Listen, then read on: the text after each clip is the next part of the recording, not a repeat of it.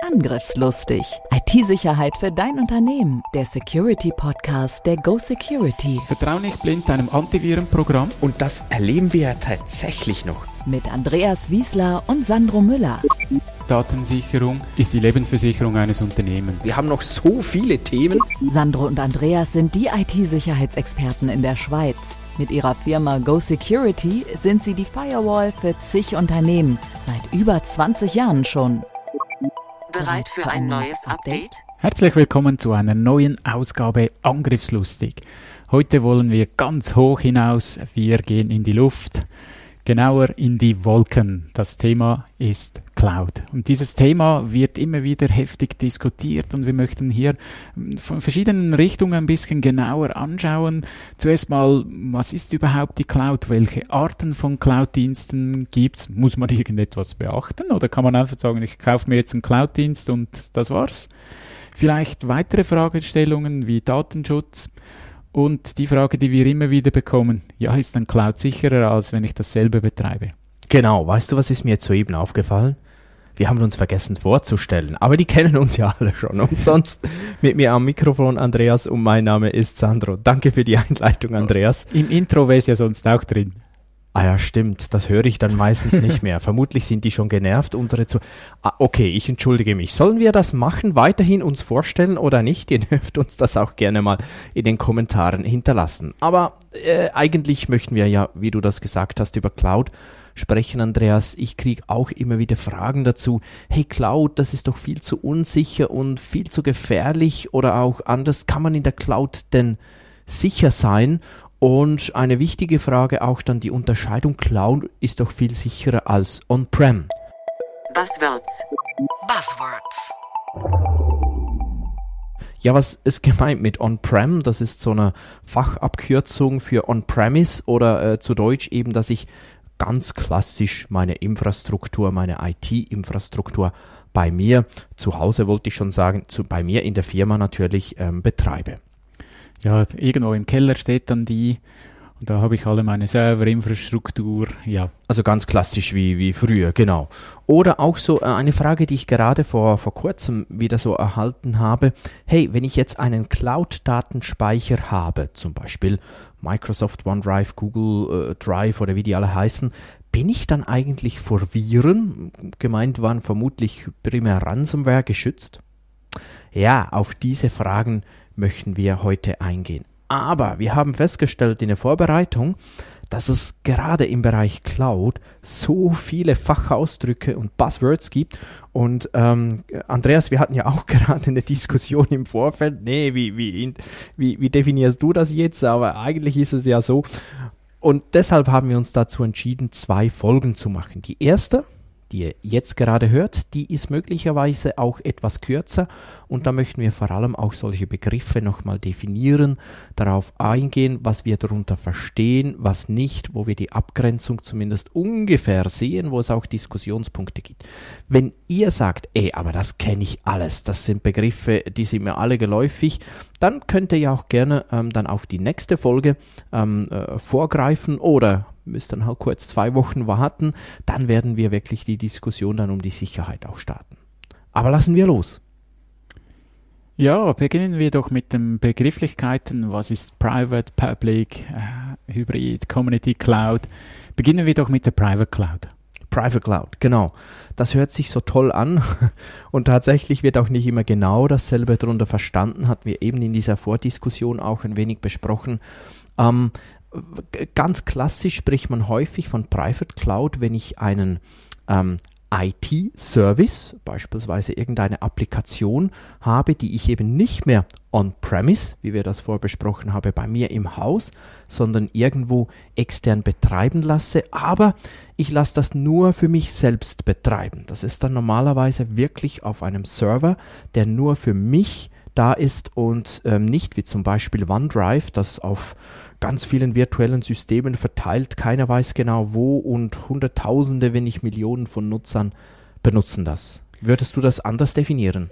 Das ist schon so. Man darf aber nicht vergessen, das heißt nicht, dass mir ein physischer Server gehört. Mir gehört eine virtuelle Instanz auf dem Server. Es kann also schon sein, dass weitere Kunden auf der gleichen Hardware laufen. Ah, da, Ja, da seht ihr schon, dass das, äh, ich würde auch sagen, ja, kann sein, muss aber nicht. Oder würdest du da Ja, strenger sein? ja, es kommt halt darauf an, was der Provider auch verlangt. Wenn ihr irgendein Dumpingpreis-Angebot habt, könnt ihr davon ausgehen, dass ihr nur eine virtuelle Instanz bekommt und nicht einen physischen Server.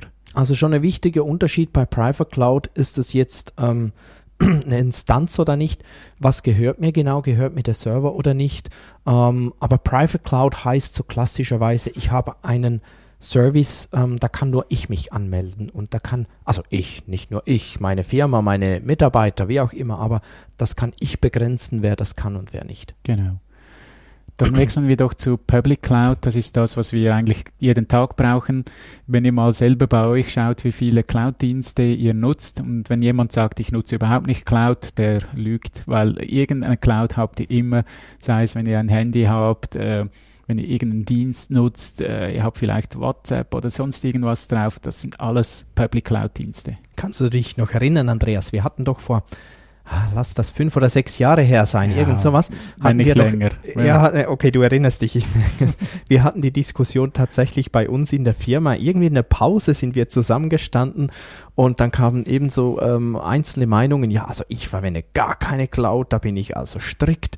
Und dann haben wir mal begonnen zu analysieren und sind dann eigentlich selbst alle ein wenig erschrocken, wie viele Cloud-Dienste wir damals schon genutzt haben. Ich glaube, wir kamen in kürzester Zeit auf 15, 20 Cloud-Dienste. Ja, aber auch nur, weil wir unsere Dame aus der Administration mit rein hatten, die hat dann das Bild noch ein bisschen verfälscht und stark nach oben gezogen. Und heute geht's äh, eigentlich unmöglich, ohne irgendeinen Cloud-Dienst auszukommen. Genau, und die klassische Cloud ist wirklich, ich beziehe nur ähm, den Service, dass ich das nutzen darf, ähm, dass äh, heutzutage selbst CAD-Anwendungen teilweise sind.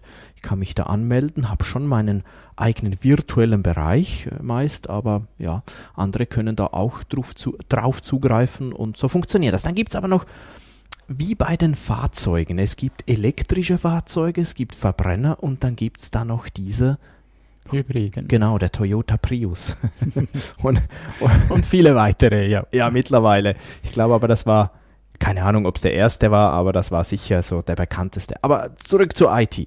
Ich denke, das ist gerade ein, ein gutes Beispiel mit dem Auto, dass hier zwei Techniken kombiniert werden. Genau, man hat dann meistens den Vorteil von beiden, manchmal aber auch den Nachteil von beiden. Ähm, wie würdest du Hybrid definieren? Ja, es gibt verschiedene Ansätze. Ein Ansatz, der häufig gebraucht wird, ist, dass ich äh, vielleicht On-Prem oder Private Cloud habe, das nur mir gehört. Und für alle Ressourcen, die zusätzlich benötigt werden, nutze ich dann noch eine Public Cloud. Also ich mische zwei verschiedene Umgebungen. Das kann projektbezogen sein, wenn ich plötzlich noch mit weiteren Personen arbeite. Ähm, kann aber, wie gesagt, sein, auch wenn ich äh, nicht mehr die eigenen Ressourcen zur Verfügung habe, dass ich noch zusätzlich irgendwas nehme. Vielleicht Speicherplatz. Mhm. Mhm. Und ein Begriff, der ebenfalls ziemlich schwierig abzugrenzen ist aus meiner Sicht, ist Community Cloud. Das gibt's ja dann auch noch.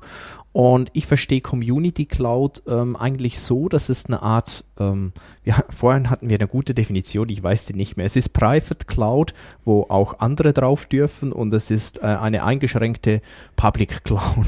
Ja, das Beispiel, was wir in der Vorbereitung diskutiert haben, ist äh, irgendein Verein, der seinen Mitgliedern was zur Verfügung stellt oder ein Firmenkonstrukt, wo mehrere Unternehmen zusammen Oder ein irgendein Verband. Ziel haben, ein Ja. Verband. Ja. Genau. Also auf eine Gruppe bezogen zum Beispiel oder auf ein Projekt bezogen. Genau. Und tatsächlich anspruchsvoll ist dann auch die ganze Abgrenzung, finde ich. Weil häufig höre ich auch, ja, ich habe eine Private Cloud und was man gemacht hat, ist eigentlich sein eigenes Rechenzentrum, mehr oder weniger so wie das war, mal umgezogen in ein professionelles Rechenzentrum und dort einen kleinen Raum oder einen Bereich eines Raums oder wie auch immer gemietet. Ist das für dich eine Private Cloud? Nein, für mich ist das ganz klar keine, weil ich immer noch alles selber manage. Ich bin ja dann verantwortlich äh, für die Applikation drauf, für das Patchen etc. Also für mich ist das keine Private Cloud. Ich bin aber nicht mehr zuständig für physische Elemente wie Kühlen, wie Internetleitung, ähm, unter Umständen dann äh, Firewall, dann habe ich aber wieder, äh, wenn wir die Firewall einzeln betrachten, habe ich dort eigentlich wieder unter Umständen Software as a Service. Kommen wir noch drauf, was das heißt? Noch nicht, noch dranbleiben bitte. Das wäre dann Firewall as a Service. Firewall as a Service. Äh, äh, ihr hört schon, ich muss da manchmal selbst schmunzeln. Ähm, in der IT ist man so kreativ mit tollen Begriffen ähm, und manchmal weiß man dann selbst nicht mehr so genau, was jetzt was ist und vor allem, wenn man dann so einfach unvorsichtig mit diesen Begriffen um sich wirft und gar nicht vom selben spricht. Deshalb Dann- wollen wir das auch definieren ja für euch. Und Darum ist das Nachfragen extrem wichtig. Was Genau. versteht der andere darunter? Ja. Wie wir jetzt schon in der Diskussion, es ist nicht schwarz-weiß. Unbedingt. Also äh, danke, Andreas, sagst du das Nachfragen, Nachfragen, Nachfragen. Ähm, häufig hat man Angst, weil man dann denkt, oh nein, jetzt bin ich der Einzige, der das äh, nicht weiß. Jetzt bin ich da der Depp in der Runde. Ähm, ey, ganz ehrlich, meistens sind andere froh, wenn ihr nachfragt, weil die hätten es auch nicht gewusst. Ähm, ja, Ich unterrichte ja noch an der Fachhochschule Nordwestschweiz im CAS äh, Cyber äh, Risk Information Security. das ist übrigens eine tolle Weiterbildung. Andreas, wo findet man da weitere Informationen? Werden wir in die Show Notes reintun. Okay. Und dort habe ich vier Lektionen, wo wir nur über Cloud diskutieren. Und auch da gehen die Meinungen auseinander. Also darum auch Profis verstehen nicht immer das Gleiche. Also, wenn ihr nicht ganz genau manchmal wisst, wie, äh, wie, wo, was, dann liegt das nicht an euch, dann seid ihr nicht irgendwo hinterm Mond geblieben, sondern es ist eben einfach nicht 100% klar. Dann gibt es noch die klassischen Service-Modelle und die wollen wir auch noch ansprechen, zumindest ein Begriff ist, nee, ich glaube mehrere sind bereits äh, gefallen. Klassischerweise sind es so drei Service-Modelle, die unterschieden werden. Infrastructure as a Service wird dann abgekürzt großes I, zwei kleine A's und ein großes S. Dann gibt es Platform as a Service, äh, PAAS abgekürzt und Software as a Service, SAAS. Ja, aber auch hier sind die Grenzen wieder äh, diskussionswürdig. Wenn wir jetzt gerade Infrastructure Natürlich. as a Service anschauen, ähm, es kann sein, dass Hardware mir gehört, es kann sein, dass das ein Provider gehört. Äh, vielleicht habe ich nur Abvirtualisierung und da beginnt dann schon die Diskussion, ist das ja nun Plattform as a Service oder Infrastruktur as a Service? Kommen wir versuchen zuerst mal die ganz klassische, einfache Definition. Infrastructure as a Service, das erstgenannte, heißt ganz klassischerweise, ähm, dass die Hardware nicht mehr euch gehört. Das eigentlich, wie wir vorher gesagt haben, im Rechenzentrum, aber ich ziehe nicht meine Hardware um, sondern das gehört dann gar nicht mehr mir. Ich miete die quasi. Ähm, das ist klassischerweise Infrastructure as a Service. Also ihr seht, das ist auch nichts Neues. Früher hat man Mhm. das gemietet oder geleast und heute heißt es einfach ein fancy Begriff. Platform as a Service. Ja, genau. Ich beziehe zum Beispiel ein Windows, ein Linux und bin für das dann verantwortlich. Ja. Also, ähm, wer ist für was verantwortlich? Wie meinst du jetzt? Klassischerweise für mich ist Platform as a Service. Ich bin dann für das Windows nicht mehr verantwortlich als Endkunde. Oder meinst du das anders? Ja, Oder? ich bin nur noch dann zuständig, was alles dazugekommt. Genau. Die Software selber installieren und so weiter. Genau, das kann also so weit gehen, dass ich ähm, das Windows oder das Linux oder was auch immer nicht patche. Da bin ich wirklich nicht zuständig. Nur für die Applikation obendrauf. Gut, das wäre ein Punkt, der in den Vertrag ganz klar reingehört. Muss ich das Unbedingt. selber machen, weil die dürfen ja nicht einfach das System patchen, während wir gerade eine wichtige Applikation am Laufen haben. Das ist natürlich das eine und das andere auch. Der eine oder andere von euch ist vermutlich zusammengezuckt. Also gehört hat, was, die patchen das System und ich die Applikation. Wie lange geht das gut? Mhm.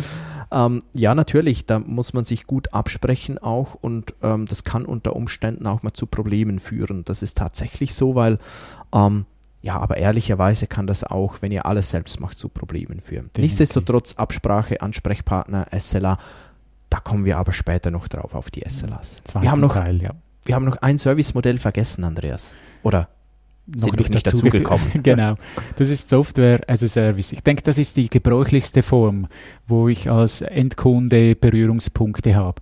Sei es irgendeine Sport-App, ich habe irgendeine Uhr, die synchronisiert in die Cloud und ich kann dort auswerten, wie schnell ich gerannt bin, wie schnell, dass ich Velo gefahren bin und so weiter.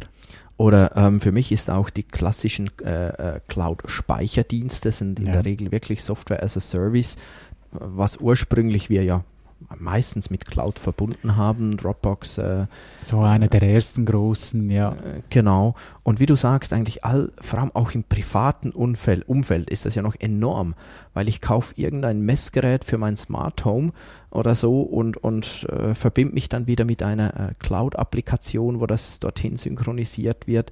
Haben wir auch schon Folgen dazu gemacht. Smart Home für jedermann hieß das, glaube ich. genau.